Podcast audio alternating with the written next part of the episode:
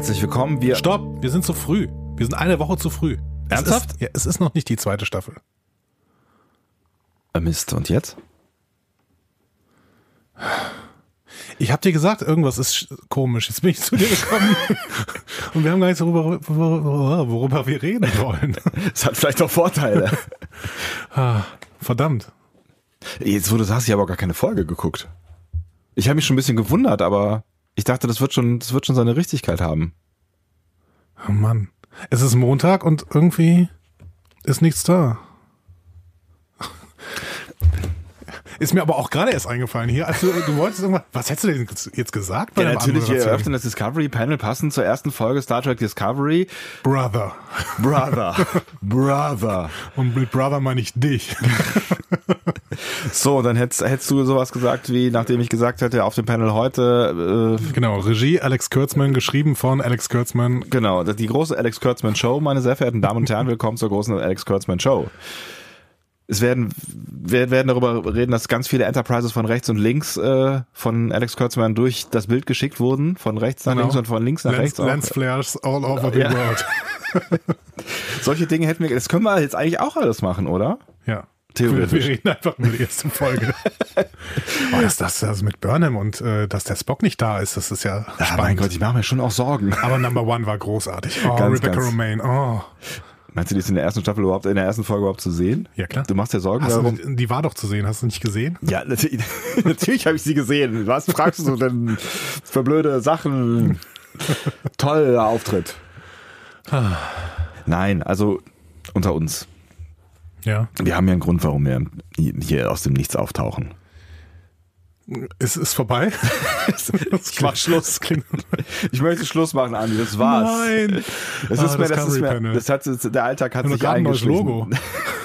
Der Alltag hat sich eingeschlichen. Das neue Logo kann er nicht drüber hinwegtäuschen. Das ist nicht mehr so wie bei der ersten Folge. Nein, das stimmt. Es ist einfach nicht mehr dasselbe. Das ist besser. Hoffentlich. Gott.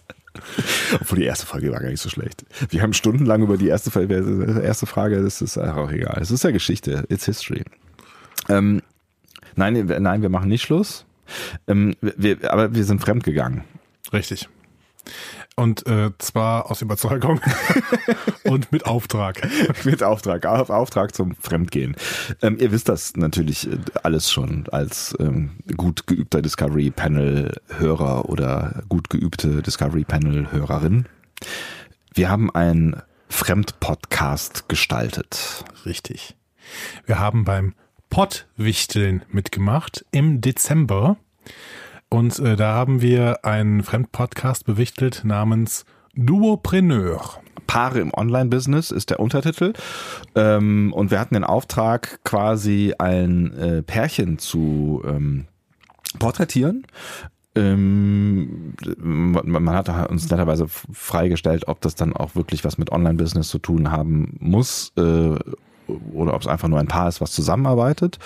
Ähm, und wir haben ein Paar genommen, was zusammenarbeitet, nicht direkt im äh, Online-Business und haben uns tatsächlich selber diese Aufgabe gefreut und äh, auch über dieses Paar, was äh, ich dann äh, direkt im Kopf hatte, ähm, habe ich mich sehr gefreut, dass wir das äh, mal interviewen konnten. Genau, wir sind nämlich zum Deutzer Zentralwerk der schönen Künste gefahren und haben dort mit äh, Anja und Marc gesprochen. Die hervorragend, wundervoll, toll, genial, liebevoll und alle das werdet ihr in diesem Interview hören, äh, sind. Ja, es hat es hat großen großen Spaß gemacht und ähm, da sich einige von euch äh, ge- gewundert haben oder gefragt haben, wo ist denn das? Also das kann man schon auch äh, bei den Kollegen von äh, Duopreneur. Schöne Grüße äh, im Übrigen. Danke, dass wir euren Podcast äh, mal benutzen durften. äh, kann man da äh, auf jeden Fall anhören. Äh, Aber wenn, wenn, wenn euch das alles zu aufwendig ist, deswegen haben wir uns gesagt, komm, wir hauen die nochmal eben kurz raus. Vor allen Dingen auch, weil das Gespräch auch so toll war. Ihr solltet das alle hören. Ich finde, Genau. ihr solltet das dringend ähm, alle hören. In unserer seriösesten Rolle. Hab ja irgendwo, irgendwer hat auf Twitter geschrieben. Also, Ja, wir, wir versuchen es mal seriös, genau. in ihren seriösesten Rollen heute. ja. Wir haben tatsächlich keine einzige Frage zu Star Trek untergebracht. Stimmt. Schade eigentlich. Ja, eigentlich schade. Nachhinein. Ja. Hätten, Hätte- hätte man fragen können. genau so, was haltet ihr von Star Trek? So camouflagemäßig. Ja, Ja. habe ich aber gar nicht drüber nachgedacht. Aber ich war aber auch so im Gespräch drin dann irgendwie, dass, ja, Weil es so spannend war. weil es so spannend war. Genau, also was die alles äh, da im Deutsche Zentralwerk der schönen Künste als Künstler-Ehepaar denn anstellen, ähm, was ihr Plan ist, wie sie sich gefunden haben und ähm, ja, was all das mit Stadtentwicklung zu tun hat. Richtig, auch das ist extrem spannend. Ja. Warum hören wir nicht auf zu erzählen, was man in diesem Interview alles hören kann und äh, ja, spielen euch einfach dieses Interview jetzt hier an dieser Stelle. Genau, wir spielen euch jetzt Interview und äh, verabschieden uns damit schon mal jetzt quasi präventiv, auch wenn wir gleich nochmal zu hören sind als Interviewpartner der beiden. Ähm, und dann auch nochmal Tschüss sagen. Oder? Stimmt. Wir ja. sagen am Ende auch nochmal Tschüss, aber wir sagen jetzt auch schon mal Tschüss und sagen euch, äh, nächste Woche geht's wieder äh, um Star Trek. Denn und dann läuft die erste Folge Star Trek Discovery der zweiten Staffel. Die wird übrigens äh, Bruder heißen. Bruder. Weißt du, wer Regie führen wird? Alex Kurtzman. Nein, wirklich? Ja. Ach. Ja. Alex Kurtzman macht das selber. Ob da eine Enterprise drin vorkommt? es hat zumindest nicht Akiva Goldsman irgendwas damit zu tun. Der ist mich raus. Aber Alex Kurtzman führt Regie. Alex Kurtzman hat sie auch, soweit ich das weiß, geschrieben und ähm, wir werden sehen, was uns dann da vorgebracht wird. Die zweite Folge wird schon von Jonathan Frakes äh, regiert, ne? Kann sein. Finde ich ganz spannend. Ich habe das gerade nicht am Schirm, wenn du das sagst. Es stand zumindest. Ich weiß noch nicht mal, wann die zweite Folge rauskommt. Das weiß man ja alles nicht. Ja, äh, das stand, Ob stand, das so ein Gag ist mit 1701 oder. Ja, es ist alles sehr schwierig, ja. Nee, es stand, äh, ich glaube, auf, auf Wikipedia äh, stand's, äh, Titel ist noch nicht raus, also zumindest stand er da noch nicht, aber Jonathan Frakes stand als äh, Regisseur dran. Cool. Ja, finde ich auch gut. Ja. Freuen wir uns auf äh, Folge 1 und 2 von Star Trek Discovery, aber jetzt erstmal auf Folge 1 und die hört er dann, also unsere Folge zur Folge 1 hört er dann nächste Woche. Bis dahin alle Dute und viel Spaß jetzt mit Anja und Marc. Tschüss. Tschüss. Herzlich willkommen zum Duopreneur Podcast. Wir sind mm, nicht Magdalena. Äh, aber trotzdem Andreas. Und wir sind die Macher. Und wir haben wieder ein äh, nettes, schönes, spannendes, interessantes Paar eingeladen. Vielleicht stellt ihr euch äh, selber mal kurz vor. Mein Name ist Anja Kolacek. Ich bin geboren am 20.11.1968. Marek Lissle, auch geboren am 3.7.68. Das sind äh, auf jeden Fall schon mal spannende Informationen, die wir von euch bekommen an dieser Stelle. Vielen Dank dafür. Ähm, wir sind an einem ganz besonderen Ort hier und der hat ganz viel mit euch zu tun. Und ähm, ja, wir müssen auch über eine Geschichte reden, weil wir gerade hier reingekommen sind und euch schon ein Thema intensiv beschäftigt. Aber bevor wir dazu kommen, ähm, vielleicht kurz die Frage, wo sind wir hier und was hat das mit euch zu tun? Also wir sitzen hier gerade in der wunderschönen Küche vom Deutzer Zentralwerk der Schönen Künste. Das ist unser Kunstprojekt äh, auf der Deutz-Mülheimer Straße. In Köln können wir dazu sagen? In Köln, genau. Und es ist die ehemalige erste Gasmotorenfabrik der Welt tatsächlich. Hier wurde der Viertaktmotor ans Laufen gebracht mit den technischen Vorständen Daimler und Maybach. Wir sind mittlerweile seit sieben Jahren hier drin und greifen die Historie dieses Ortes auf, aber lassen den nicht in der Vergangenheit, sondern fragen uns immer wieder, was hat die Innovation dieser Gründerväter mit unserem Heute zu tun und vor allen Dingen, wie können wir aus ja, hier wird ein komplett neuer Stadtteil entstehen und äh, wie können wir ähm, hier einen Stadtteil gestalten, der für Köln wichtig ist, der für die Kölner Bürger interessant ist, lebenswert ist und im Idealfalle ein Leuchtturmprojekt sein könnte, wie Stadtentwicklung auch funktionieren kann. Ne? Also reden wir nicht von Großinvestoren, die überplanen, sondern reden wir von kleinen, kontrastreichen, unterschiedlichen Entwicklern. Und wie könnte man einen solchen Prozess, also in einer Welt, die ja gar nicht prozessorientiert mehr arbeitet, sondern sehr kleinteilig arbeitet und äh, ja, wie könnte man so einen Prozess in Gang setzen und wie könnte man Entscheidungsträgern den Mut geben, sich auf sowas etwa, etwas einzulassen. Weil so ein Prozess könnte ja auch etwas hervorbringen, was man gar nicht möchte. Ne? Aber das ist etwas, was ähm, ihr eigentlich gar nicht auf dem Schirm hattet, als ihr hier gestartet seid. Das ist ein Kunstprojekt gewesen, ist es immer noch, aber primär ein Kunstprojekt gewesen. Ähm, was habt ihr gemacht, als ihr hier vor sieben Jahren reingekommen seid? Also wer seid ihr gewesen, als ihr diese, diese Räume das erste Mal betreten habt? Ja, ich glaube, dann muss man doch wieder anfangen bei dem Thema, wie wir uns kennengelernt haben. Wir waren beide in städtischen äh, Bühnen beschäftigt. Anja als Tänzerin, ich als ähm, Beleuchter, Lichtgestalter. Und Anja hat schon sehr früh eigene Stücke gemacht und wir haben uns kennengelernt in Heidelberg am Stadttheater. Und dort war das erste mehr oder weniger das, dass wir den Traum hatten, getrennt voneinander ein eigenes Theater zu haben und nicht mehr in diesen institutionellen Geschichten zu arbeiten. Ja, und so haben wir uns kennengelernt mit diesem Traum. Dann haben wir unterschiedliche Dinge gemacht, uns dann äh, auch später selbstständig gemacht. Immer mit dem Thema eigenes Theater. Wie können Räume, wie können Theater, wie kann Kunst im 21. Jahrhundert aussehen? Und genau, und irgendwann kam dann der Investor und hat uns gefragt, ob wir dieses hier beleben wollen, ob wir da drin was machen wollen. Das heißt, eure Grundidee war vielleicht am Anfang auch mal ein klassisches Theater tatsächlich hier reinzubauen? Oder ging es von vornherein darum, den Raum völlig anders zu gestalten und völlig neu ins 21. Jahrhundert überzudenken?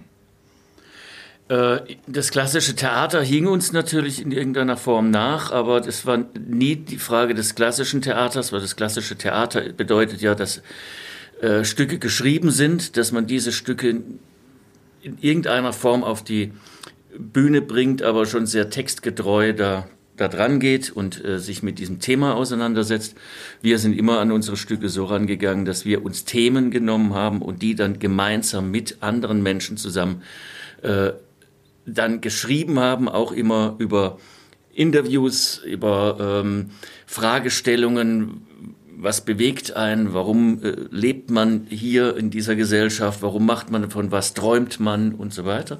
Und daraus unsere Texte geschrieben, daraus diese Stücke, immer in Verbindung mit Musik, Bewegung, äh, Sprache, eigentlich diese Künste zusammen zu bringen und nicht nur ähm, sagen, der Text gibt das Theater vor, sondern tatsächlich diese, dieses Sammelsurium. Und als wir dann tatsächlich hierher kamen, dachten wir natürlich, es würde nur dieses ähm, erstmal den Raum zu schaffen, dass sich Menschen der unterschiedlichen Künste hier treffen, darum auch Deutscher Zentralwerk der schönen Künste, wo wir relativ schnell gemerkt haben, dass dieses, ähm, dass der dass dazu deutlich mehr gehört, als einfach nur Kunst zu machen, dass man tatsächlich hier Strukturen bilden muss, dass man es tatsächlich erstmal bauen muss, weil das Gebäude hier ist relativ groß und es ist aber für die Industrie gebaut. Es war mal ein Maschinenbaukonzern, ein, ein Motorenkonzern und hat natürlich überhaupt gar nicht die Räume für Theater gedacht. Also wo dann auch Künstler reingekommen sind und erstmal gefragt haben, wo ist, wo ist die Bühne? So. Und wo wir sagen, ja, die Bühne ist überall, weil überall stehen wir ja in diesen Dingen. Und so hat sich dieses dann auch immer weiter getragen, dass wir immer weiter gesagt haben, ja gut, ähm, die Bühne ist, eigentlich ist es ein Stadtkunstprojekt, was überhaupt gar nichts mehr mit, äh, schlussendlich mit dem klassischen Theater zu tun hat, sondern eher eine, ähm, äh, anfängt eine Form zu bilden, dass das Theater die ganze Stadt sein könnte. Ja, also wenn ich das äh, kurz beschreiben darf, also, ähm, also wir sind ja hier in einem riesen, riesengroßen Objekt. Ne? Also wir sprechen letztendlich von äh, sechs Hektar, also das ist riesig groß. Wir haben jetzt in dieser Riesen, was einem wirklich eine Brache war, nachdem die Industrie hier raus ist, also nachdem Klöckner Humboldt-Deutz hier raus ist, äh, nachdem das äh, verlassen worden ist, haben wir jetzt mittlerweile aus dieser Brache 10.000 Quadratmeter bespielbar gemacht. Ne? Letztendlich machen wir ja nichts anderes als klassisches Theater auch wiederum. Ne? Also weil wir das klassische Theater verstehen als eine kleine Stadt in der Stadt, also wo wir sämtliche Gewerke miteinander äh, auch verbinden. Also dort hast du Schreiner, Schlosser, äh, du hast Leute, die sitzen im Betriebsbüro, organisieren Sachen, du hast die Künstler, die wiederum äh, äh Dinge tun. Also letztendlich äh, ist auch ein, ein, ein Stadttheater ein kleiner Kosmos in sich. Diesen Kosmos weitergedacht und in die Stadt reingetragen gedacht, also diese ganzen Gewerke zusammenzubringen, ist letztendlich auch hier wieder äh, der äh, große Traum. Ne? Also du hast ja hier, ja, ist ja eine, eine, eine Gesellschaft, die sich dann wiederum in einem Quartier abbildet, aber die sich auch wiederum in einem Theater abbildet. Da hast du ja auch sämtliche äh, verschiedenen äh, multiperspektivischen Gedanken, aus denen man Dinge betrachten kann. Wie ist das denn mit euch beiden entstanden? Ja, mit uns beiden. Also ähm, wir haben uns eigentlich beide in einer Umbruchssituation kennengelernt. Also wir kannten uns schon vorher, also schon noch als ich als Tänzerin gearbeitet habe. Da hat Marc dort Licht gemacht ähm, und ich hatte dann einen Berufsunfall, also habe aufgehört als Tänzerin zu arbeiten, also konnte nicht mehr als Tänzerin arbeiten Der Marc hatte zu dem Zeitpunkt eigentlich noch einen eigenen Gastronomieraum in äh, Karlsruhe, das La Beat, einen belgischen Bierkeller. Den hat er aber zu der Zeit aufgegeben und wir haben uns eigentlich da kennengelernt, wo wir beide in einem Umbruch waren. Also ich war meiner kompletten ähm, beruflichen Existenz eigentlich beraubt. Also ich konnte nicht weiter tanzen, ich konnte mich auch kaum bewegen. Also ich hätte auch nicht weiter unterrichten können. Das wäre körperlich gar nicht möglich gewesen. Marc hat diesen Bierkeller aufgegeben und trotzdem hatten wir beide diesen riesen Wunsch oder es tragen wir einfach in uns Welt zu kreieren halt. Ne? So haben wir uns ähm, kennengelernt und haben dann eigentlich auch, also was uns beide verbindet, ist, dass wir, glaube ich, die Welt äh, auf eine sehr ähnliche Art und Weise sehen. Also wir müssen uns überhaupt nichts erklären. Also wir gehen in Situationen rein und empfinden die Situation und denken über die Situation sehr ähnlich. Also und äh, das ist, glaube ich, was uns beide, obwohl wir sehr unterschiedliche Wege haben, da ranzugehen. Also Marc geht ganz anders an Dinge ran als ich. Letztendlich ist aber doch das, was wir gestalten möchten, also wie wir einen äh, Raum empfinden oder wie wir Gesellschaft sehen möchten, äh, sehr äh, ähnlich. Und ich glaube, das ist das, was uns einfach immer auch da zusammenhält. Ich weiß nicht, wie du das siehst. Das ist genau der Punkt, warum, ja, ich glaube, man kann es, sonst könnte man so ein, so ein Ding da nicht machen, weil es tatsächlich ja auch immer diese Neugier ist, was Neues zu machen, das, dieses, dieses Kreieren wollen, dieses überhaupt sich ähm, in neue Dinge reinstürzen zu wollen, tatsächlich einfach neugierig zu sein, auch von Dingen, von denen man noch nichts gehört hat oder die man überhaupt nicht kennt, wo man eigentlich auch so sagt, oh, oh, oh um Himmels Willen, was ist das? Aber naja gut, lieber mal ins kalte Wasser hüpfen, als rückwärts zu gehen. So, die, ja. Aber das ist relativ einfach gesagt. Ne? Also wie ist das denn so in der, in der, in der Praxis gewesen? Ich stelle mir jetzt vor, ihr lernt euch kennen und ihr habt beide diese, diese, diese Vision vor Augen. Das heißt, ihr tauscht euch aus, sitzt an äh, Abenden irgendwo am Tisch und trinkt Rotwein und erzählt euch gegenseitig davon, was, was, was ihr so alles an Visionen mit euch rumtragt. Wie ist der Schritt gewesen von dieser, dieser, dieser, diesen Theorien, von diesen Träumen, von diesen Wünschen zu sagen, komm, wir suchen uns jetzt irgendwas Konkretes. Also wir wollen uns da auch irgendwie selber verwirklichen, wir wollen uns vielleicht auch selbstständig machen und ähm, das in der Praxis anpacken. Ja, aber ich glaube, dass das, das ist, glaube ich, auch die, diese Weltsicht, die wir haben, weil wir eigentlich eher Täter sind. Ähm, ein wunderschönes Interview mal gehört mit zwei ähm, Quantenphysiker, wo ein Wissenschaftler davon ähm, von diesen Wissenschaften in die Machenschaften gegangen ist. Und wir sind tatsächlich, äh, kommen beide aus, sage ich mal, Arbeiterfamilien, ne? also wirklich diese Menschen, die einfach was tun. Und wir sind selten am Küchentisch gesessen und haben einfach nur gesprochen, sondern es war eigentlich immer dieses Ding, es auch zu tun. Einfach direkt eigentlich den, den, den, den Dreh zu finden, zu versuchen, wie kriegen wir das umgesetzt, ohne sich in der Theorie zu verspinnen, was man alles tun könnte, also diese Könnte-Box aufzumachen, die man immer wieder hat, ähm, als wirklich diese Tun-Box aufzumachen und sagen, jetzt gehen wir da rein und wir machen einfach, es bleibt einem gar nichts anderes übrig. Natürlich sitzt man dann auch immer wieder beim Wein und am Küchentisch und überlegt, wie kommt man jetzt mit diesem Wahnsinn, mit diesem Chaos äh, irgendwie zurecht, weil man es ja alles erstmal lernen muss, aber es erstmal zu tun und dann zu fragen, wie es geht. Aber hängt dieser gewisse Enthusiasmus, den man dann dafür braucht, da wirklich so reinzusteigen, wie du es gerade sagst, hängt der denn auch damit zusammen, dass ihr euch in dieser Umbruchssituation befunden habt? Oder hättet ihr zu jeder Zeit eures Lebens quasi gesagt, wir sind diese Macher und wir, wenn wir diesen Plan haben, dann werfen wir auch alles über Bord und starten quasi ein gemeinsames Projekt? Also ich glaube, dass Marc und ich, wir haben zwei super Mütter jeweils, ne? Und die sind richtig cool. Und ähm, wir sind, glaube ich, beides zwei Personen, die sehr neugierig dem Leben gegenüber sind und die auch sehr lebensbejahend in die ganzen Situationen reingehen. Also wir waren vorher auch schon lebensbejahend. Ne? Also das ist halt einfach da, dieses da reingehen und dieses, diese Freude daran haben, diese Situation auch auszutesten ne? und dann teilweise auch denke ich, äh, dass das Leben sich ja auch ähm, von alleine schreibt. Ne? Also du, äh, natürlich wären sich andere Möglichkeiten gewesen, irgendwo zuzugreifen, aber wir haben halt immer dazu gegriffen, äh, wo, wo sich auch eine Möglichkeit gegeben hat. Und ja, beziehungsweise, also für, für mich kann ich das so sagen, ohne Anja hätte ich es nicht gemacht.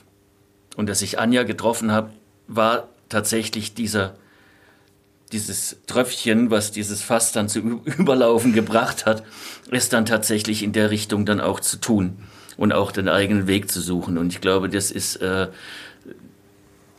das ist auch das, was halt einfach passiert ist, was aber natürlich eine, ja, kann es Glück nennen, man kann es, keine Ahnung, äh, Vorsehung oder Schicksal oder was auch immer nennen.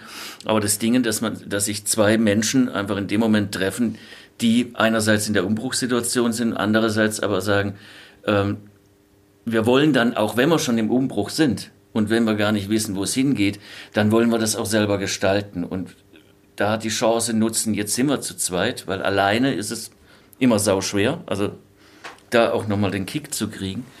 Ähm, aber zu zweit war es dann, finde ich, also im Nachhinein, das ist natürlich währenddessen überhaupt gar nicht, aber jetzt, wenn ich sozusagen auf den Weg zurückgucke, dann doch immer relativ einfach die Entscheidung zu treffen, wir machen das.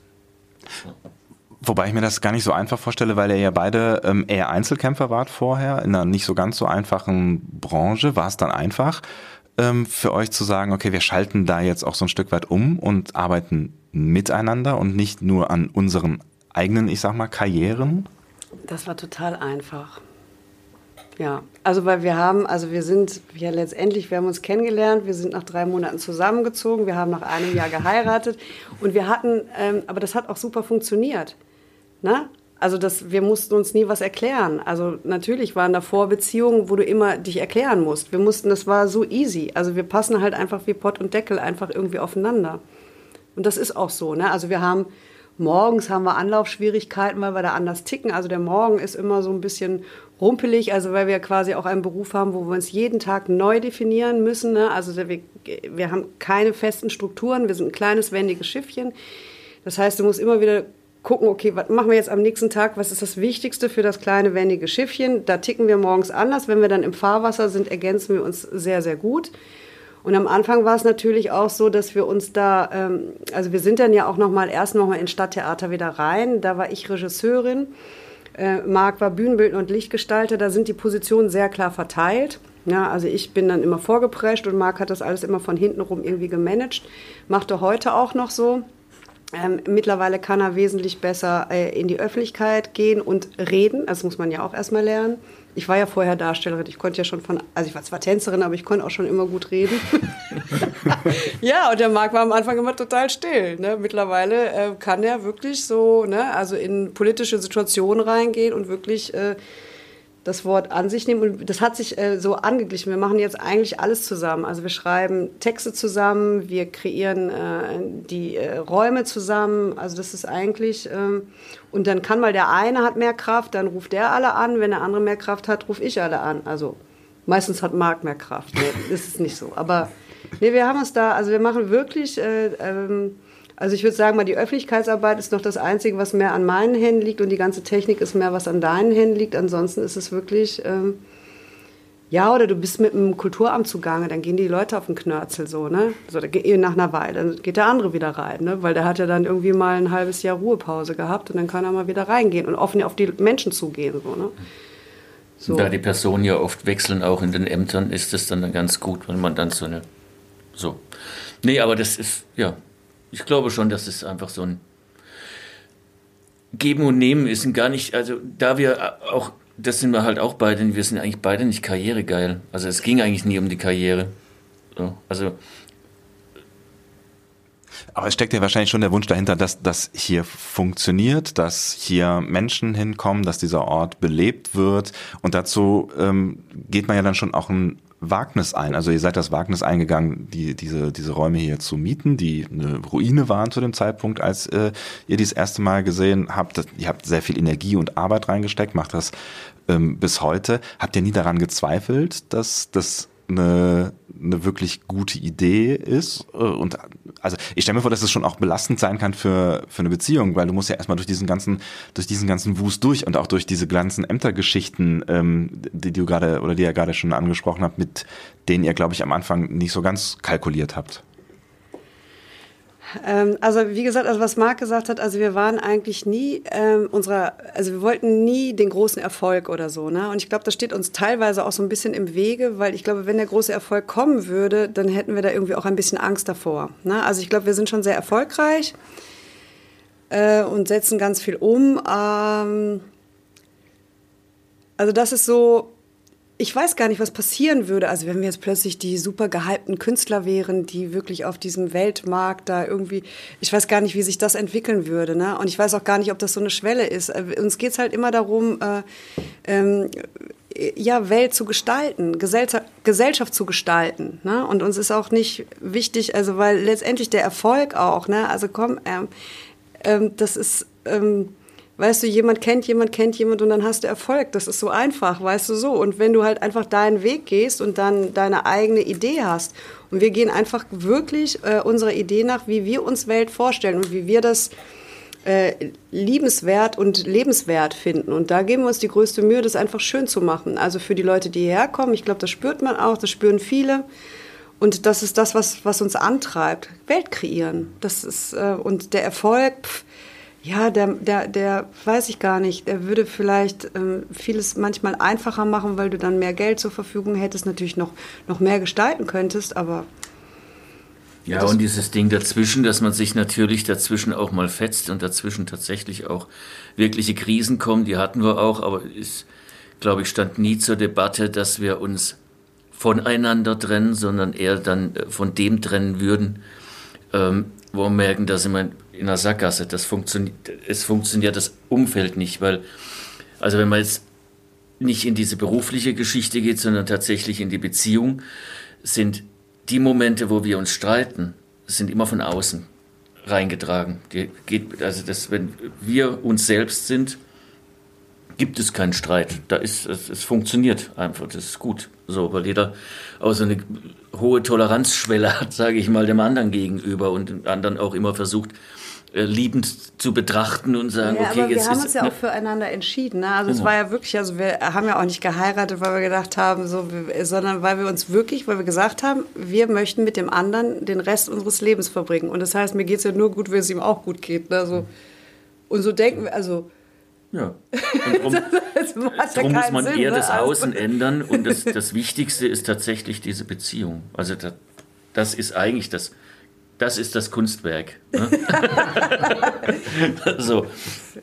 So Und- würdest du das bezeichnen? Ach, wir sind da kein Kunstwerk. Ja, das ist ja auch Quatsch, aber das ist das, das, Das Geschäftsmodell könnte man ganz trocken sagen. vielleicht auch das Geschäftsmodell, genau.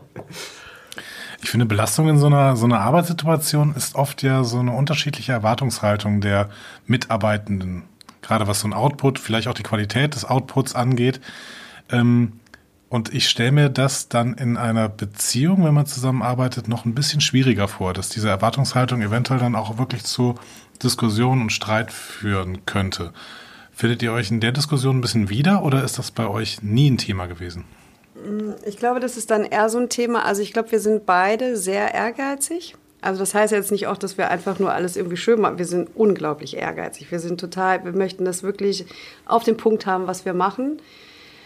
Ähm, und da muss man den anderen auch kennenlernen halt. Ne? Also wie gesagt, also Marc denkt komplett anders als ich. Also er zäumt das Pferd von einem ganz anderen Ding auf. Und ich gehe ganz anders daran. Und mittlerweile haben wir halt wirklich da so ein Ding auch entwickelt, dass das gerade unsere große Stärke ist. Ne? Also, dass er dann so in Dingen auftrumpfen kann, gerade wenn wir zum Beispiel dieses Projekt vermitteln möchten an politische Entscheidungsträger oder wie auch immer, dass der Markt ganz andere Argumente findet als ich.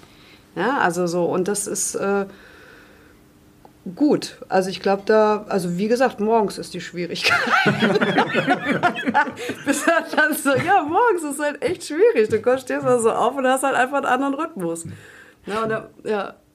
Das heißt, man könnte vielleicht auch so, so ein Stück weit sagen, ihr seid aneinander, miteinander an diesem Projekt auch gewachsen. Deutlich, ja. Auf jeden Fall. Wir haben so unendlich viel gelernt. Ja, also unbedingt. Also ich würde das mal so sagen. Also Marc ist mehr gewachsen als ich, weil ich hatte ja schon vorher mehr, ne? Aber nee, nee, also Aber ich, ich durfte aufholen. Ja, weißt Ja, du, weil mittlerweile sagen die Leute zu mir, Anja, du hast einen schönen Mantel und gut aussehenden Mann. Das sind keine weiteren Fragen. Ähm, die Hörer unseres Podcasts sind ja auch Leute, die sich vielleicht mal in so eine Situation begeben würden. Habt ihr da vielleicht ähm, bei eurer sehr speziellen Situation trotzdem einen Tipp, was man auf jeden Fall beachten musste, wenn man als Paar ein gemeinsames Business im weitesten Sinne aufziehen möchte? sich immer wieder angucken dazwischen. Sich einfach immer wieder angucken. Weil dazwischen verlierst du das natürlich in dem ganzen Stress und wie auch immer, da kommt das auf einen zu und das und das und das und dann hängt jeder in seinem Gewölle da drin rum und tatsächlich immer wieder zu sagen, okay, jetzt braucht es einen Moment, lass uns angucken und also uns angucken und nicht den Betrieb und nicht den Wahnsinn drumherum, sondern uns angucken und sagen, eh, jetzt ist gut. so, und das finde ich dann, also so ist es bei uns. Ja, gut, aber das ist ja halt auch, also so mit diesem, äh, wir sind ja auch jetzt schon älter geworden. nee, aber das ist, glaube ich, was wirklich so unendlich wichtig ist, ne? Also, dass du dir halt wirklich äh, in diesem Wahnsinn, den du, also wo du richtig Bock hast, so Sachen anzutreiben, auch mit wirklich einer hohen Geschwindigkeit, sich diese Pausen auch auch zu gönnen. Das ist unendlich wichtig. Also das, sonst wirst du ja traurig. Aber habt ihr da eine Strategie für entwickelt? Weil ich stelle mir das wahnsinnig schwierig vor, wenn man wirklich für so eine Sache brennt und dann halt irgendwie zusammen hier tagsüber rumläuft, dann abends zusammen irgendwie was kocht und zu Hause sitzt, dann irgendwie zu sagen, hey, lass uns mal über Weltpolitik reden oder über das, was, was, was Mutti mir gestern erzählt hat oder so. Also einfach loszulassen von dem, was euch die ganze Zeit beschäftigt. Ähm, also das Ding, also wer, was weiß ich, also wenn es uns dann komplett zu viel geworden ist, dann ist halt Marc halt einfach von der Leiter gefallen. so, dann war halt diese Pause halt einfach da. Und letztendlich denke ich ja halt einfach so, dass man wesentlich mehr verkraften kann, als man denkt.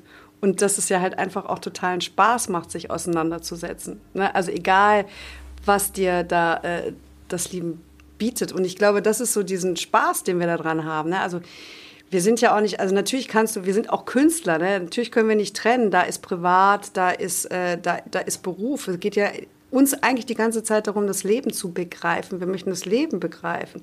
Und wenn du das in diesem Kontext siehst und wie du auch gerade gesagt hast, als Reifungsprozess, ne? also das Reifen vom Leben und diese Situation auch irgendwie voll und ganz irgendwie aufzunehmen und daran zu wachsen, dann kann dir letztendlich auch gar nichts passieren. Also wenn du es als solches begreifst und wenn man dann auch merkt, oh Gott, oh Gott, oh Gott, oh Gott, da haben wir einfach komplett über die Stränge geschlagen. Also da hat es uns so gebröselt, wo wir echt so sieben Kreuze machen können, dass wir da irgendwie heile rausgekommen sind.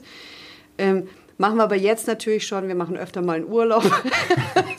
ja, ja, ja, ganz wichtig halt. Man muss ne? halt auch mal raus. Also das ist schon, also das ist schon wichtig, dann auch gemeinsame Erlebnisse zu äh, bekommen, die außerhalb dessen sind, was man in welchem Strudel, ob das jetzt keine Ahnung, der man jetzt einen Friseursalon zusammen macht oder ein Kunstprojekt zusammen macht oder äh, whatever zusammen macht, das äh, tatsächlich, dass man, also das ist jetzt nicht der, der Urkosmos, die Suppe, wo alles drin rumschwimmt, sondern man rausgeht, aus, wirklich zu zweit da rausgeht und zu zweit auch mal ein anderes Erlebnis zusammen über eine gewisse Zeit, wie man sich halt auch leisten kann, dann zwei, drei Wochen einfach mal wirklich drauf zu gucken, auf sich zu gucken, auf einfach wirklich sich äh, da eine, eine andere Haltung nochmal dazu zu bekommen, weil wenn du nur in dieser Suppe strudeln, also das, ja, das macht einen total bekloppt. Und da hatten wir auch dazwischen immer wieder auch Momente, wo man gemerkt hat, oh Gottes Willen, was, also so, wo auch zwischen uns dann auf einmal, was ist denn jetzt mit uns los? Ne? Das funktioniert nicht. Dann so, jetzt Cut, Scheiß drauf, Last-Minute-Flug und irgendwo hin und dann, und das Leben geht weiter, das Ding äh, funktioniert. Wir sind ja nicht so wichtig. Ja. Also wir sind wichtig für uns ja, beide, aber ja. letztendlich. Der Laden läuft trotzdem irgendwie weiter. Das geht ja trotzdem. Muss gehen. Weil wenn das das nicht gut, dann hast du da ziemlich viel falsch gemacht. Hat irgendwas ähm, sich an eurer Perspektive, also ihr habt eben gesagt, so Erfolg ist nicht so wichtig, ähm, äh, es, es ist, ne, also sich vielleicht so auch mal ein bisschen zurücknehmen und es gibt andere Dinge, die wichtig sind, ihr seid wichtig. Hat sich so ein bisschen was an dieser Perspektive geändert, seitdem ihr ähm, jetzt auch quasi politisch engagiert seid. Also ihr habt ja eben schon angedeutet, dass er jetzt auch so, so ein bisschen versucht, dieses Viertel hier mit zu was Neuem Ganzen, also das ist ja quasi eine Anknüpfung an das, was ihr vorher gemacht habt, aber jetzt geht es ja quasi um konkrete Dinge. Also es geht darum, hier ein neues Stadtviertel ähm, zu, zu entwickeln, was neu gedacht ist. Hat das irgendwas geändert daran, an der Perspektive erfolgreich sein zu wollen? Weil da steht der Erfolg schon irgendwie als, als Ziel am Ende. Ja, da hast du dann so dieses Ding Erfolg, ne? Ähm, also Also ihr habt ja schon eine relativ große Verantwortung meine, in diesem ganzen ja, Kontext. Ja, ja, ne? aber das meine ich mit Verantwortung. Ne? Also es geht dann halt darum, also möchte ich erfolgreich sein als, als Künstlerin Anja Kolacek oder ähm, habe ich wirklich dieses Bild, also mich auch unterzuordnen und auch dem Projekt unterzuordnen. Natürlich möchte ich, dass die Projekte erfolgreich werden, so, ne? Also na, natürlich, wir haben ja eine riesen Verantwortung. Ich würde sagen, erstmal, das ist eine Verantwortung, die wir da übernommen haben und dieses Jahr auch nochmal komplett neu übernommen haben, dass wir wirklich gesagt haben, wir setzen uns dafür ein, dass hier ein schönes Quartier entsteht. Und wir wissen, da, da wird's, wir werden so viele Bretter zu bohren haben und bohren wir auch. Und wir sind natürlich als Kunstprojekt dem Kommerz gegenüber, sind wir wie eine kleine Traumlandschaft, die letztendlich einen Hoffnungsschimmer hat, weil wir können gegen die Kohle nicht anstinken. Also wir wissen das. Äh, Verantwortung ist es eigentlich. Oder? Ja, das Ding ist tatsächlich jetzt gegenüber hat man jetzt eine wirklich die, die Referenzhalle von der äh, Gasmotorenfabrik Deutz abgerissen. Das war das Aushängeschild, weil in der Industrialisierung gibt es hier eine große, die alte äh, äh, Köln-Mindener Eisenbahn, die das Aushängeschild war dann tatsächlich, wo jeder Zugreisende damals noch, als es noch kein Automobil gab oder nur noch wenige oder noch wenige, tatsächlich so eine Halle gebaut wurde, die es so, da wurde das erste Fließband in Köln eingerichtet. Ne? Also das sind wirklich historische Momente. Das Ding wurde jetzt abgerissen, weil da drüben äh, einfach in der Gerchgrub äh, die das überhaupt nicht interessiert. Das ist so ein Großinvestor, die wissen nicht, wohin mit ihrem Geld und die müssen halt irgendwie das raus, die reißen das ab und da äh, fängt schon an und das hat dann überhaupt gar nichts mit dem ganz Persönlichen zu tun, weil was interessiert mich ganz persönlich so eine blöde Halle. Ne? So. Aber wo ich merke, dass ich dann anfange, ein Tränchen zu vergießen, weil das ein persönlicher Misserfolg ist, weil wir haben mit einer Petition beim Land, bei Petition bei der Stadt und wie auch immer uns dafür eingesetzt, mit unseren äh, Denkmalpfleger, mit Architekten, mit äh, anderen Kollegen einfach wirklich dafür eingesetzt, dass hier aus diesem historischen Ort was äh, was anderes wird. Und dann kann man sagen, natürlich ist das Theater, natürlich ist das, äh, wollen wir hier auch einen Kultur- und Kunstort herstellen, aber was interessiert uns diese Halle? Da wir das immer als Landschaft sehen, als komplette Landschaft und auch denken, dass genau diese, dieses kommerzielle Rangehen an, an Stadtentwicklung mit Sicherheit nichts mit dem Menschen zu tun hat und wir in der Stadt als Menschen leben wollen und nicht als äh, rumlaufendes Preisschild, das da irgendwie äh, so ist, ist das natürlich in dem Moment, wenn das wenn du die Bilder siehst, ein Misserfolg. Und es ist in dem Moment auch eigentlich ein Ding, wo du zwischen äh, Wein und Zornig und äh, Kalaschnikow rumrennst. Ne? Also so, das ist einfach so ein, so ein Ding. Und du merkst ja, dass, wo wir auch merken, dass sich dieses, dieses Projekt über die Jahre, wo wir ganz am Anfang gemeint haben, ja, wir müssen hier Künstler reinholen. So, da haben wir hier halt Kunst gemacht und Kunst gemacht. Und wir haben unsere Kunst gemacht, haben andere eingeladen. Und irgendwann wurde es zu so einem Stadtentwicklungsprojekt. Und jetzt wird es halt immer mehr, merken wir, dass eigentlich diese, diese Kunst, die Menschen lieben das, die wollen das auch, die, ja, aber es wird dann am Schluss, wenn es darum geht, was soll werden, wird es nicht ernst genommen. Also muss man sich wiederum andere Verbündete suchen. Man muss sich selber anders aufstellen. Also ich sage oft jetzt nicht mehr am Telefon oder in meinen Anschreiben, wie auch immer, sage ich oft jetzt nicht mehr Mike Leslie äh, Kunstprojekt oder Raum 13 Kunstprojekt bla bla, sondern Raum 13 GGMBH. Ähm, ne, das äh, einfach um anders dazustehen, dass man eine Gesellschaft äh, mit bescheidenen Hoffnungen ist und das dann einfach ähm, so versucht, diesen Menschen, dass man auf einer gleichen Ebene ist. Also, weil als Künstler hast du gegenüber, was Anja schon sagte, gegenüber dieser Hochfinanz äh, bist du da ja, das letzte Rad am Wagen. Ja, und um da wirklich ernst genommen zu werden, ja, muss man sich nochmal anders aufstellen. Wenn ihr jetzt mal in die Zukunft gucken würdet und mal denkt, okay, wir schauen mal, was ist in 20 Jahren? Und ihr geht im Idealfall zusammen hier über dieses Gelände. Was findet ihr dann in euren Träumen oder in euren Wünschen? Was findet ihr dann vor?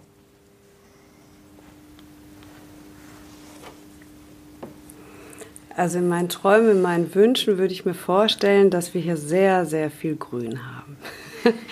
Ich würde mir einen wunderschön, also auf diesen Industriehallen, einen, also wenn man auch davon ausgeht, dass hier dieser Viertaktmotor, also der Verbrennungsmotor ans Werden gebracht wurde, wo wir jetzt dann wieder auf Elektromotoren umschalten und so weiter, also der wirklich ein, jetzt so, eine, so, so ein Rund und so ein, so ein, so ein, so ein ja, so, ein, ja, so eine Schleife gedreht hat, äh, würde ich mir wünschen, Otto gibt zurück. Also ich würd, würde mir wünschen, ähm, dass wir wirklich in ein Reallabor gehen, in ein Labor gehen, in äh, Stadtentwicklung, also in Stadt des 21. Jahrhunderts, also wo wir wirklich ähm, äh, Gebäude hätten, die atmen können, die Sauerstoff äh, wieder hergeben können, ähm, wo wir eine ähm, sehr durchmischte Gesellschaft haben, wo wir dann auch Kunst- und Theaterprojekte machen können, die mit Alten und Jungen, also die gleichzeitig auch da wohnen könnten, also wo wir wirklich ein Quartier entwickeln, was ähm, verschiedene Nationen, also verschiedene Küchen in sich birgt, äh, gepaart mit ähm, hier lokalen äh, Produkten. Ähm, also wirklich eine, eine bunte Gesellschaft, wo wir die Chance hätten, dass Reich und Arm zusammenkommen dürfen, wo Jung und Alt zusammenkommen darf, wo wir Begegnungsräume haben, wo wir alles das, was wir an Straßenfesten heute initiieren müssen, von alleine passieren dürfen, also wo miteinander gekocht wird, wo wir, ähm, ja, das, das würde ich mir wünschen, das stelle ich mir einfach vor hier. Ja. Äh, mit dem, dass man sagt, das kulturelle Erbe, was wir haben, die, was niedergeschrieben ist in der Architektur, also diese 150 Jahre, 200 Jahre gesellschaftlicher Wandel, der letzten Jahre. Also wo kommen wir eigentlich her? Warum denken wir so, wie wir denken? Also wie empfinden wir Zeit? Wir empfinden Zeit genau deswegen so, weil wir so geprägt sind. Wir empfinden unser Partnerschaftsbild aus der Romantik heraus und so weiter. Also, ne, also mit dieser einzigartigen Liebe und so weiter ist alles deutlich geprägt. Also mit dem Wissen, wo kommen wir her? Also das finde ich schon auch noch für das Quartier wichtig. Also mit einer Sorgfalt, mit einer Liebe und mit einem gegenseitigen Respekt, das würde ich mir wünschen. Also es könntest du fast wie hieß dieser Supermaler, den ich so cool fand mal? Ähm, Hieronymus Bosch. Hieronymus Bosch, also der hat ja so ganz düstere Bilder gemalt, aber auch so Paradiese gemalt. Ich würde mir hier ein Paradies wünschen wollen. Also das fände ich schön, fände ich cool. Ja, mit dem Rhein da, da ist direkt der Rhein, ne, dass das Wasser hier eine große Rolle spielt, ne, dass wir Brunnen haben, ne, also wo das Wasser halt einfach immer wieder Geräuschkulisse bieten kann, weil ich glaube, dass das für Menschen wichtig ist dass wir miteinander reden, transdisziplinäre Teams schaffen. Das, also das wäre mein Traum. Willst du deinen auch noch anfügen oder ist das äh, weitestgehend deckungsgleich? Das ist weitestgehend deckungsgleich. Ich glaube, diese, also mein größter Traum wäre tatsächlich, dass wir hier eine grüne Dachlandschaft haben. Und dass wir wirklich über dieses also großflächige Industrieareal drüber laufen können. Und da oben auch kleine, also wie so kleine Schrebergärten, auch immer wieder so Dinge angebaut werden, Menschen leben so. Und das genau unten, unten weiter getragen wird, dieses einfach, ja, den, so ein, ein Raum, wo es der entschleunigte, aber einfach mal so ein bisschen eine andere Luft rein gibt in diese, in diese Stadt Wahnsinn. Jetzt habe ich am Anfang angedeutet, dass ähm, hier Dinge passiert sind und ähm, damit äh, schließt sich für mich noch eine Frage an, äh, auch was äh, du gerade ähm, in Bezug auf das, was du gerade geschildert hast, Marc, nämlich mit, mit dem Ge Gebiet nebenan, was du als, als Niederlage gesehen hast, dass da jetzt diese Halle abgerissen wurde. Bei euch wurde jetzt gerade eingebrochen, es wurde relativ viel geklaut. Ähm, das heißt, das, ist, das sind ja auch so, so Momente, ähm, der Niederlage. Also ich glaube, beides sind Beispiele für, für eine Niederlage.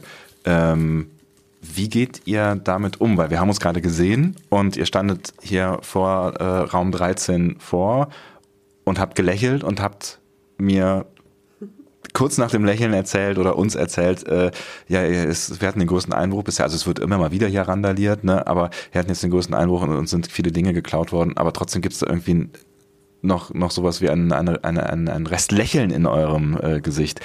Wie macht ihr dieses Kon Konflikt, Scheiterungs, äh, Rückschlagmanagement? Also ich würde jetzt mal sagen, dass das, dieser Einbruch jetzt kein ähm, persönliches, äh, keine persönliche Niederlage ist. Weil am Anfang, als wir hier reinkamen, ich muss jetzt ein bisschen ausholen, als wir hier reinkamen vor sieben, acht Jahren, waren wir hier, das ganze Ding hat sich kein Mensch dafür interessiert. Es war alles im Dornröschenschlaf. Wir haben hier, wir sind die einzigen tatsächlich ja, die hier auf diesem großen Areal da was gemacht. Gegenüber war noch so ein bisschen die Deutz Feuerwehr und da wurde noch so ein bisschen was von der Deutz AG, also dem Nachfolgeunternehmen von der Gasmotorenfabrik, wurde noch ein äh, bisschen was gefertigt. Wir hier waren ganz alleine, also so auf, auf diesen sechs Hektar. So, wir konnten tun und lassen, was wir wollten. Der Eigentümer ist teilweise das Land NRW. Unser, also von dem Haus der Eigentümer, von dem wir es gemietet haben, der hat sich auch nicht, also nicht, dass er sich nicht dafür interessiert hat, aber ihm war es eigentlich in dem Moment egal. Er hat es uns gegeben und dann war die Sache für ihn auch erledigt. Und alle weiteren ähm, Eigentumsverhältnisse waren nicht geklärt. Und da hinten hatten wir natürlich, hatten wir da äh, von Anfang an Einbrüche, weil wir sind ja in eine, in eine äh, sechs Hektar große Brache gekommen, wo Menschen ja schon gelebt haben. Es ist ja nicht so, dass das, man nennt es von uns aus, wenn man schön linksrheinisch lebt, dann ist es eine Brache und da ist da, da ist da nichts. Nur es stimmt nicht. Wir mussten halt feststellen, dass da ganz viele ist, weil da leben Obdachlose, da sind ähm, Action-Kids, da sind, keine Ahnung, alles mögliche Kupferleute, die halt noch irgendwo Geld rausziehen wollen. Äh, da sind Sprayer, da sind Party-People, die halt da Partys machen und so weiter. Und wir waren in dem Moment, als wir reingegangen sind, waren wir die Eindringlinge. Weil wir haben ja das Ding, dieses System, was sich hier entwickelt hat, auch wenn wir es nicht durchstiegen haben, nicht kapiert haben, nicht unserer Logik entspricht, aber sind wir natürlich in dieses System eingestiegen, weil uns der Eigentümer den Schlüssel gegeben hat und gesagt, macht. So. Und dann konnten wir machen und haben gemerkt, aha, das ist gar nicht so einfach. Wir müssen ja ganz vieles jetzt auf einmal zumachen, weil die dann auf einmal reinkommen. Wenn wir Sachen reinbringen, sind sie genauso schnell wieder draußen, wie wir sie reinbringen. So, und dann haben wir gemerkt, wir müssen Dinge zumachen und müssen uns selber einbunkern, was uns extrem angekotzt hat, uns einzuschließen, weil ich mag weder Schlüssel noch Schlösser an äh, sonst irgendwas. Ich finde es total blöd, würde nicht meiner Ideologie entsprechen, aber ist scheinbar menschlich, dass man es braucht. So, und dann ähm, sind wir eigentlich hier, wenn man diese Aufwachsphase hier nimmt, nimmt, nimmt von uns, ist es ähm, das, dass wir genau mit diesen Momenten hier aufgewachsen sind. Und dass es diese Gesellschaften gibt, egal woher sie kommen, ist ein gesellschaftliches Moment, ist ein gesellschaftliches Problem in Anführungsstrichen, dass es eben diese Junkies, diese Obdachlosen, diese äh, Action Kids, diese zwölfjährigen äh, Kinder gibt, die hier gerne auf den Dächern spielen und ähm, sich selber in Gefahr bringen, wie auch immer, liegt ja daran, dass diese Stadt keinerlei äh, Freiflächen hat oder dass genau dafür ähm, keine, kein, äh, kein, kein Raum stattfindet, der, äh, in dem man sich äh, so auch bewegen kann. Das, ähm, ich äh, finde es schwierig natürlich zu sagen, wenn ich jetzt diese Leute sehe, die bei uns jetzt eingebrochen sind, also die, die kennen wir jetzt auch seit Jahren, weil die seit, seit Jahren da illegale Partys machen und da wirklich total verdrogt sind, also echt extrem äh, übelst unterwegs sind, auch Lügen wie gedruckt das ganz persönlich muss ich sagen, das sind natürlich komplett Arschlöcher. Das sind einfach das Hinterletzte, was es überhaupt gibt. Ähm, nur schlussendlich sind sie natürlich auch ähm, aus dieser Gesellschaft geboren. Das ist, ne, die gehören ja zu unserer Gesellschaft. Ne? Also es scheint ja in unserer Gesellschaft irgendwas nicht zu stimmen, dass sowas da rauskommt. Ne? Und, und auch keinen Respekt vor dem anderen Eigentum hat und, und so weiter und so fort. Das ist natürlich jetzt alles äh, hehre, keine Ahnung, ähm, Romantik, dass, das, ähm, dass es sowas nicht gibt oder, oder sowas. Aber schlussendlich kann man nur daran arbeiten, und das ist auch der Punkt, wo wir sagen, eine Idee haben, wie könnte ein Quartier aussehen, dass die Menschen vielleicht äh, ein bisschen mehr Respekt bekommen, ein bisschen mehr äh, Idee bekommen, wie nehme ich meine Energie, weil die Energie, die die nehmen, hier einzubrechen, und zwar wirklich richtig gut, diese Alarmanlage auszuschalten, da wirklich, die sind technisch fit, die sind gut. Also die, die haben auch eine Ausbildung, die sind nicht blöd. Ne? Also so. Aber sie verwenden sie halt dafür, andere Menschen äh, irgendwo in, in denen ihr Leben einzugreifen und das äh, mit Gewalt. Und wenn man es schaffen würde, natürlich diese Menschen als Gesellschaft es schaffen würde, diese Menschen, und wenn es nur ein paar sind davon, dahin zu bekommen, dass sie ihre Energie dafür einsetzen, dieses historische Erbe aufzubauen, ne, dann wäre schon viel gewonnen. Ob, das schaffen wir jetzt hier nicht, das würden wir absolut nicht schaffen, aber diese, überhaupt diese Idee zu haben, dass man eben nicht den Kommerz da drüben, der einfach nur Glas und Stahl hinbaut, der auf einer ähm, im Rechtsrheinischen, wo 20, 25 Prozent Migration ist, wo äh, keine Ahnung wie viel äh, Riesenprozentsatz äh, Hartz-IV-Empfänger sind und so weiter, wirklich sozial ähm, am Rande stehen und keine Kohle haben, Obdachlose sind, die alle hier im rechtsrheinischen Wiener Platz überall da sind und man hier jetzt hochkommerziell da äh, eine direkt am Rhein ein riesiges Gelände, also 10.000 Menschen sollen hier mal leben und so wie es jetzt geplant ist, 10.000 reiche Menschen leben werden, die sich leisten können, 12, 13, 14 Euro den Quadratmeter an Miete zu zahlen und, und mehr.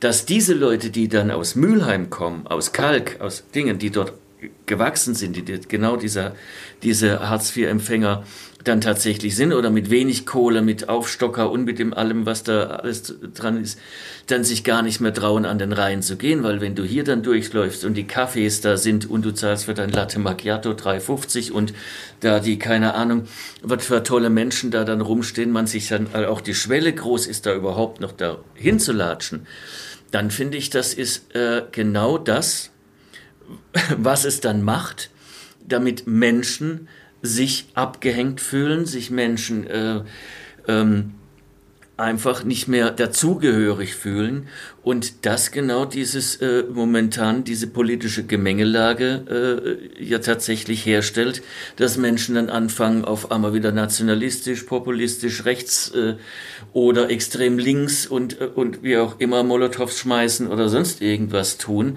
oder äh, ne äh, und ich glaube, dass diese diese dass man versuchen muss, eine und das immer als oberstes Prinzip haben muss, unabhängig von diesem Geld, als Prinzip haben muss, wir brauchen hier eine Durchmischung, dass das, wofür sich ja Köln auch immer äh, rühmt, und hier kann ja dann der Professor neben dem Straßenfeger noch einen Kölsch trinken beim Karneval. Ne? Aber genau das findet ja nicht mehr statt, weil der Professor lebt in Marienburg und der andere lebt in Chorweiler oder demnächst in Kreuzfeld, wo sie dann den nächsten Stadtteil aufbauen, damit genau die, wenn hier aufgebaut wird, und zwar für diese Menge Geld, wie es gemacht wird, ist dann der nächste Trendviertel Mülheim, da kannst du die Mieten auch nicht mehr zahlen und dann hängen sie alle da draußen in Kreuzfeld rum oder in Chorweiler, was man jetzt schon hat, und dann hast du keine Stadtgesellschaft mehr. Dann hast du nur noch einen, ähm, irgendeinen großen Mist, der überhaupt nicht mehr funktioniert. Äh, also den man dann schon in anderen Ländern auch sieht, wie es da ist. Tatsächlich in London oder wie auch immer, wo so Dinge tatsächlich oder in Paris. Ne?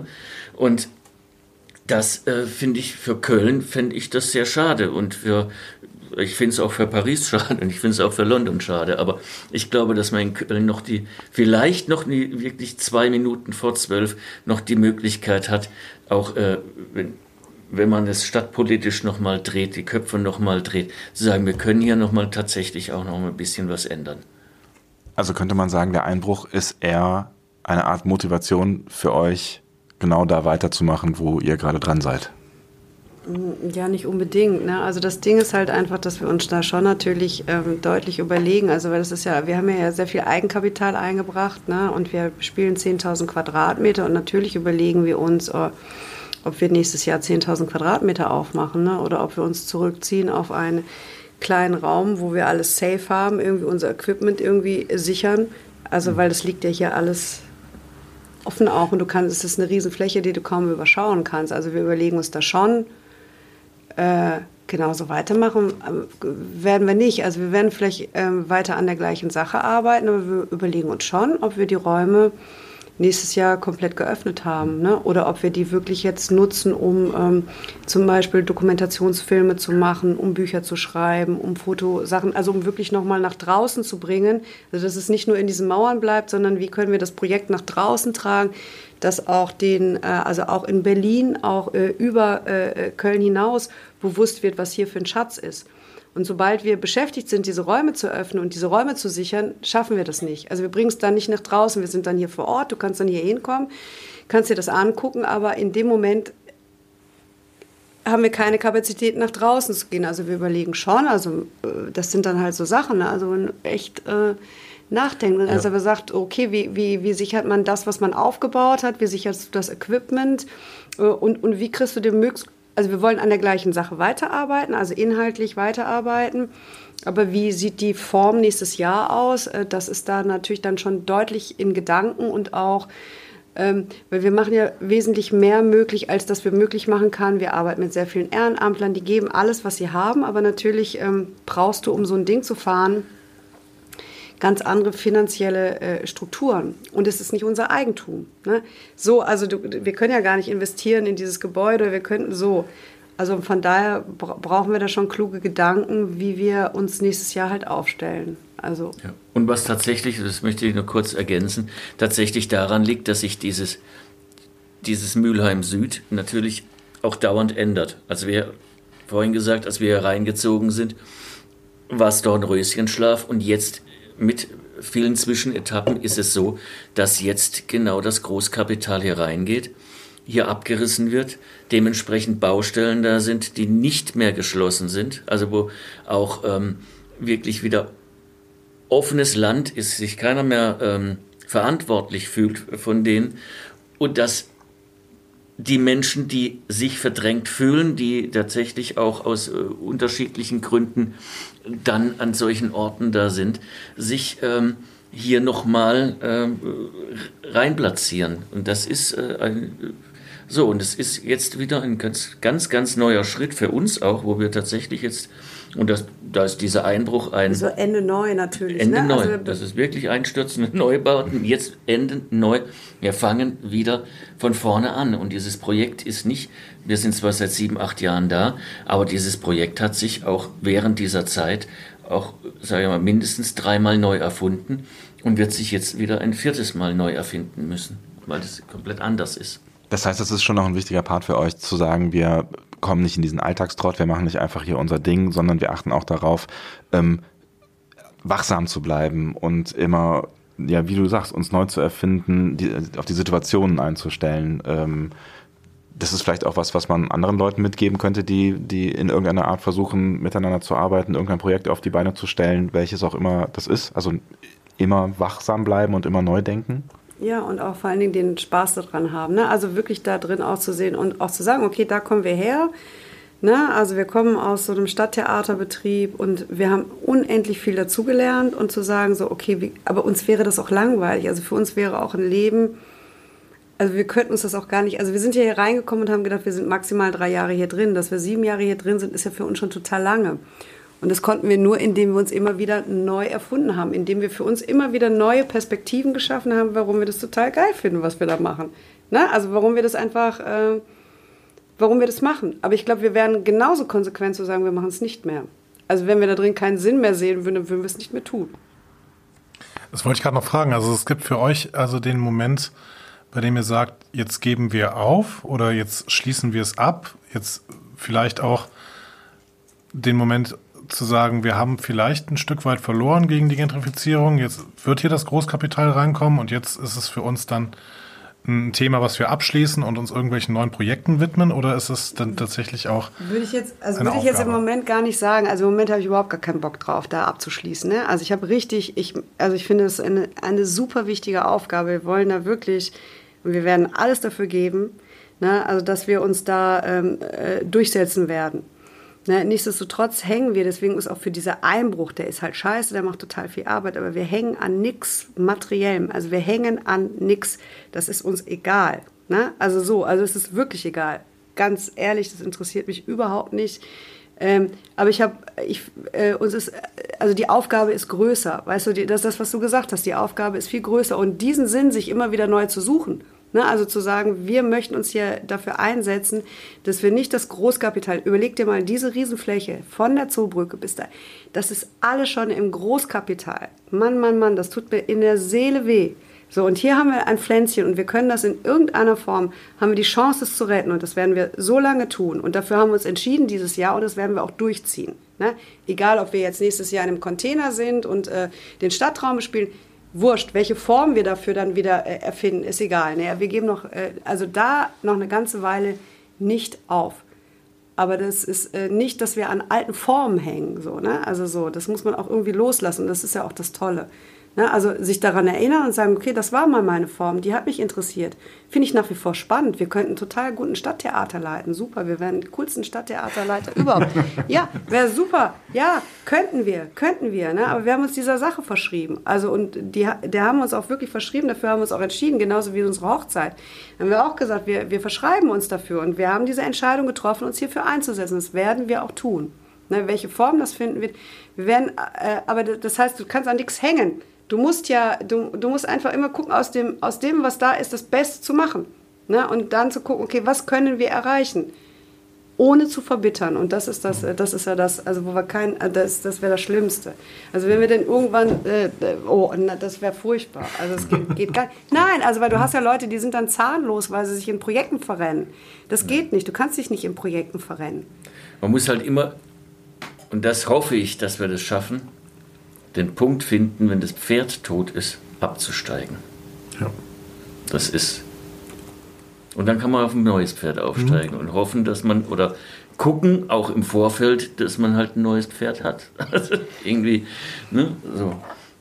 Das war eigentlich schon ein schönes Schlusswort, aber ich würde ganz gerne an die Frage von Andi von eben noch anknüpfen und euch ähm, zum Abschluss noch fragen, wir haben jetzt eure Vision gehört, wir haben gehört, wie eure Vision in 20 Jahren hier aussieht für dieses Projekt, für dieses Gelände, für das, was ihr zusammen schaffen wollt.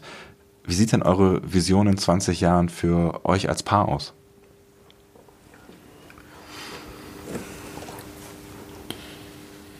Also ich möchte, dass wir immer noch so gut aussehen, wie wir gut aussehen. ich möchte einfach, dass wir ein schönes Leben haben, Marc. Ja. ja, also lecker essen. Den Alkohol noch einigermaßen vertragen. Ein bisschen kuscheln zwischendurch. Ein bisschen kuscheln, kuscheln ist immer auch super. Kuscheln ist toll. Küsschen genau. rechts, Küsschen links. Ja, dass der Tabak noch nicht ganz verboten ist.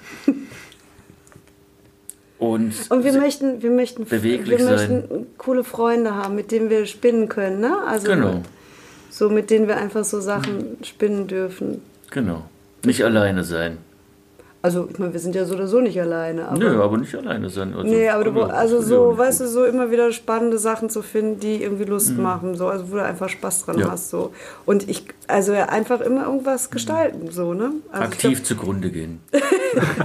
ja, das, das ist, ja, das ist ja so, ne? Das, es gibt so ein paar Leute, die ich echt irgendwie cool finde, ne? Also es gibt so Leute, die sind wesentlich älter als wir und die machen das echt wirklich toll.